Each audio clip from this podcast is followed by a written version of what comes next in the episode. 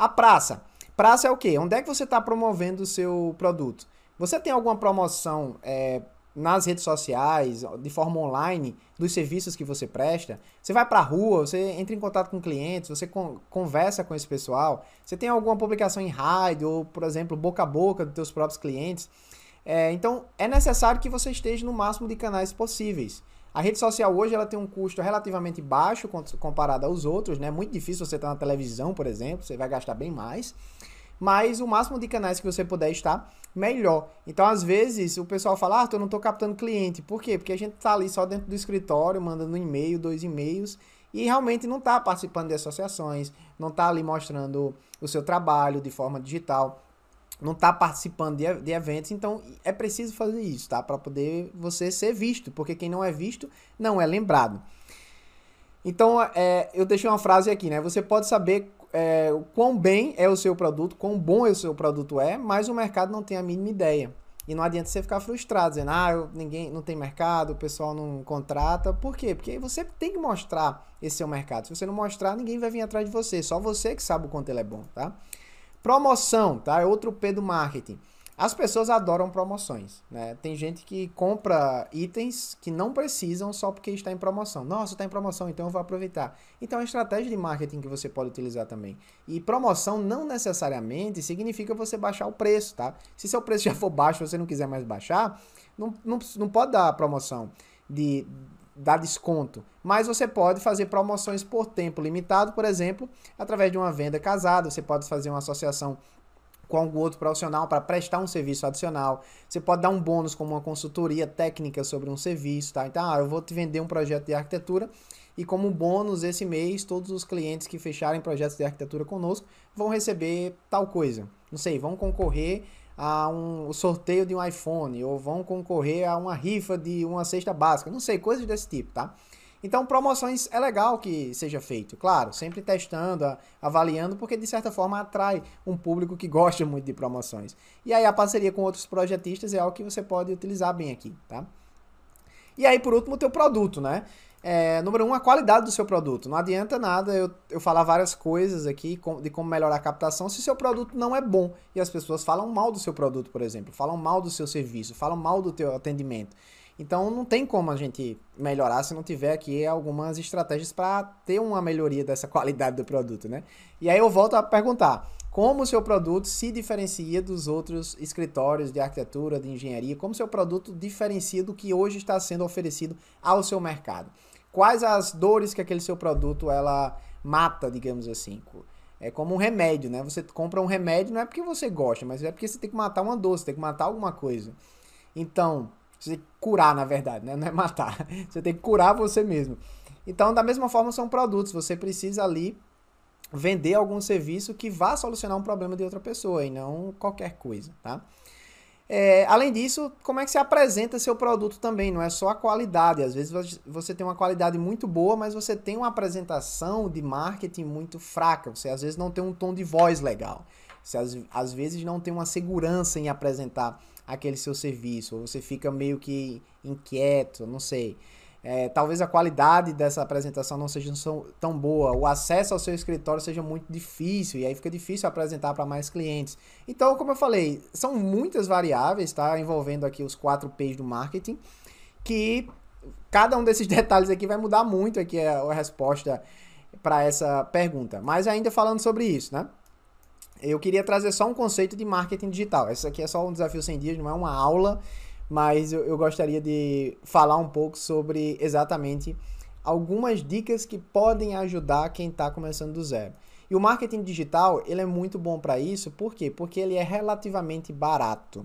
Tá? Se você fizer aí uma cotação, uma pesquisa de preço de quanto é que custa colocar um anúncio da tua empresa, por exemplo, na televisão, você vai ver que vai ser um valor alto. No marketing digital, você pode começar com 10 reais, 30 reais, 50 reais, qualquer valor, e você tem análises. Você consegue avaliar aquele teu resultado de uma forma ágil, coisa que é bem mais difícil avaliar em televisão ou em jornal. Você pode publicar num jornal ou numa televisão, mas como é que você sabe quantas pessoas estão realmente vendo aquilo ali, quantas pessoas estão realmente interagindo com aquela informação? Às vezes você vai estar ali gastando, investindo muito dinheiro, mas você vai ter um retorno muito baixo e você não sabe disso. Por outro lado, tem os ganhos intangíveis, né? Às vezes você não tem um resultado bom, mas a sua empresa, como marca, ela está crescendo.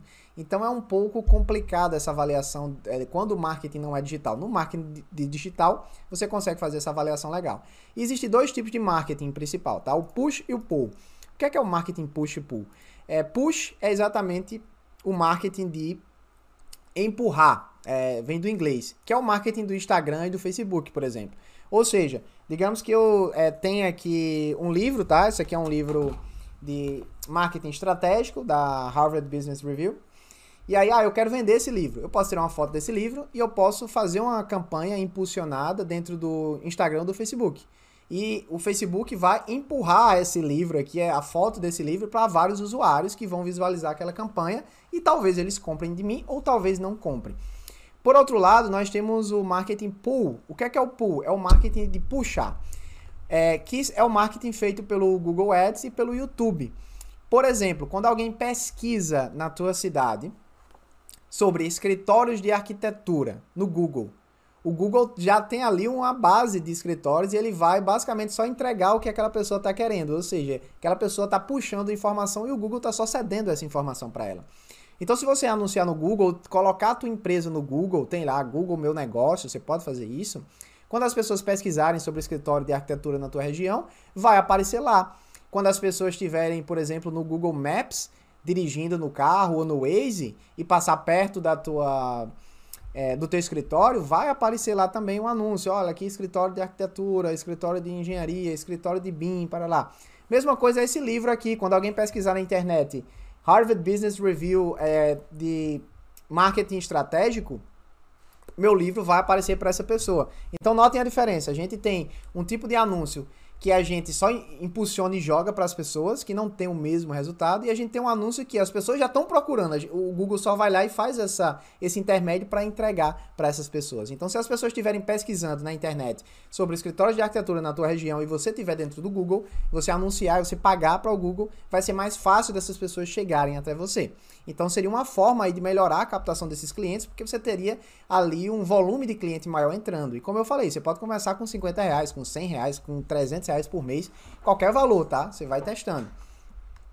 E aí ainda falando, é, sim, só mostrando um exemplo para vocês aqui, né? Se eu pesquisar escritório de arquitetura, para mim não vai aparecer nenhum anúncio aqui, por quê? Porque eu tô na Austrália nesse momento e eu tô pesquisando algo em português. Então ninguém vai estar tá em português anunciando na Austrália. Não faz muito sentido. Agora, se eu pesquisar a mesma coisa em inglês, Architecture Office, olha só, já apareceu aqui, ó, vários anúncios para mim. Tá vendo, ó? Então aqui são anúncios de pessoas que estão ali anunciando no, no Google Ads, tá? E aí mais facilmente eu consigo encontrá-las. Então notem que é algo que eu acho que vale muito a pena e como eu falei, você pode começar com pouco. Quanto mais dinheiro você colocar, mais você vai ficar no topo aqui, como esse chapter, é, Chapman Herbert's Architects, né? Então voltando para o nosso mapa mental. Além disso, tem o social selling. O que é, que é o social selling? É o uso das redes sociais, tá? Como Facebook, Instagram, YouTube, para que você compartilhe trabalhos, compartilhe ali textos legais. Então, por exemplo, você pode entrar no site da BX, você pegar um artigo compartilhar no seu LinkedIn e comentar, olha pessoal, achei muito interessante esse artigo da Bean que eles falam disso, disso e aquilo. E aí quando você começa a publicar conteúdo sobre algo específico, as pessoas vão começar a te ver como uma referência naquilo. Porque elas veem, olha, fulano de tal, ele sempre trabalha com isso. Eu vi um post dele uma semana falando sobre tal coisa. Voltando ao que eu disse, né? Quem não é visto não é lembrado. Então, quando você usa as redes sociais para sempre estar tá ali discutindo temas relacionados com o produto ou serviço que você está comercializando, as chances das pessoas te relacionarem com aquilo vão ser maiores. E aí fica mais fácil você captar, digamos assim, esses clientes, porque as pessoas vão te procurar também, tá? E aí, por último, só falando um pouco de dicas aqui, é, quando você trabalha com marketing digital, como Instagram, Facebook, Google Ads, você faz é, impulsionamentos, né? No Instagram é bem fácil isso. Você tem Instagram e publicar alguma coisa, vai ter um botãozinho lá, impulsiona esse, essa, essa publicação para atingir mais é, clientes. E aí o que é que acontece? Pode ser que você faça um impulsionamento, vou dar só um exemplo aqui, tá? E você colocou 10 reais nesse impulsionamento. Esse 10 reais, 10 reais ele apareceu para é, mil pessoas. Ou seja, muita gente estava lá passando no Instagram e ele viu algum, alguma publicação sua. Só que é, dessas mil pessoas, digamos que só duas pessoas clicaram, tá? É, e o, o Facebook e o Instagram vai te mostrar esses resultados, tá? Então só duas pessoas é, clicaram. O que é que acontece? É, isso quer dizer que a, aquela página que você está impulsionando, ela, número um, ou não está sendo atrativa para é, aquelas pessoas, ou o público que você está impulsionando não é o público que você procura. Como eu falei aqui atrás da, da carne, né? Não adianta você vender carne para quem é vegano. Então, pode ser que o, o Instagram esteja mostrando essa tua publicação de carne para um monte de vegano. Então, muita gente vai ver, mas quase ninguém vai clicar naquilo. E ao mesmo tempo tem as conversões, ou seja, às vezes a pessoa clica naquilo, mas ela não se torna um cliente ou ela não entra em contato. E aí o problema pode ser porque na tua página que você fez, que pode ser a tua página do LinkedIn, pode ser uma página de portfólio do Behance, que a gente já até falou sobre portfólio aqui nesse desafio 100 dias, pode ser algo ali que não esteja realmente convertendo, né? Ou seja, captando esses clientes. Então notem que é o que a gente chama de funil de vendas. Muita gente vai estar tá aqui em cima, ou seja, vai estar tá aparecendo aquele anúncio para muitas pessoas. Poucas pessoas vão clicar naquilo e das que clicaram, poucas também vão ter conversão. Então, às vezes, você não tem cliente suficiente porque você está atraindo pessoas, não está atraindo pessoas suficientes para passar por esse funil, né? Então, assim, é importante que seja feito aí uma divulgação, voltando para o que eu falei das variáveis, não só em, em mídias sociais, né, através de marketing social, mas analisar ali outras é, atividades que pode ser feito, vá para a rua conversar com clientes, faça a divulgação em rádio, faça a divulgação de boca a boca, incentive ali os clientes a falarem dos seus serviços e, claro, sempre tendo esses fundamentos de ter uma ideia do, de qual a sua proposta de valor, de quem é o seu público-alvo, qual a, as campanhas dos seus competidores, para que você tenha ali um resultado de divulgação mais eficiente e você possa conseguir mais clientes para poder vender, implementar e vender mais BIM por aí. Então é isso. É, se você gostou desse vídeo, deixa aqui abaixo teu comentário, fala um pouco sobre quais são as suas ideias, né? Claro que existem diversas estratégias de marketing. Eu falei um pouco aqui só sobre alguns fundamentos relacionados a essa pergunta, porque foi de um, de um profissional que está, digamos, iniciando a carreira, né? Então, como melhorar minha captação de clientes com o BIM?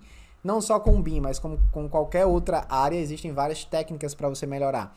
Pensando em alguma, alguns comentários adicionais sobre BIM, você pode estar tá facilmente inserindo aí alguns materiais visuais, tá?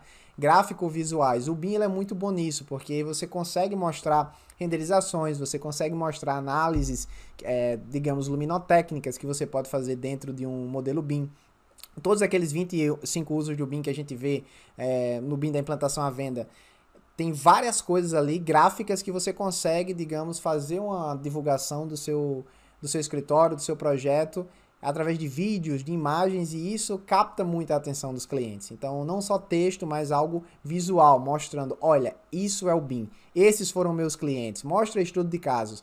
E com isso você, aos poucos, vai ganhando mercado. É algo de longo prazo, mas com certeza você tendo aqui essas ideias fundamentais que eu falei de viabilidade, competidores, proposta de valor e público-alvo, entendendo essas quatro variáveis aqui, os P's do marketing, né? Preço, praça, promoção e produto e avaliando aí algumas opções de marketing digital, eu acho que você vai conseguir ter algum resultado. Então deixa aqui abaixo seu comentário se você gostou dessa aula, compartilha isso com os profissionais que precisam ouvir falar sobre isso, até porque BIM não se faz sozinho. E é isso, até o próximo vídeo do Desafio 100 Dias.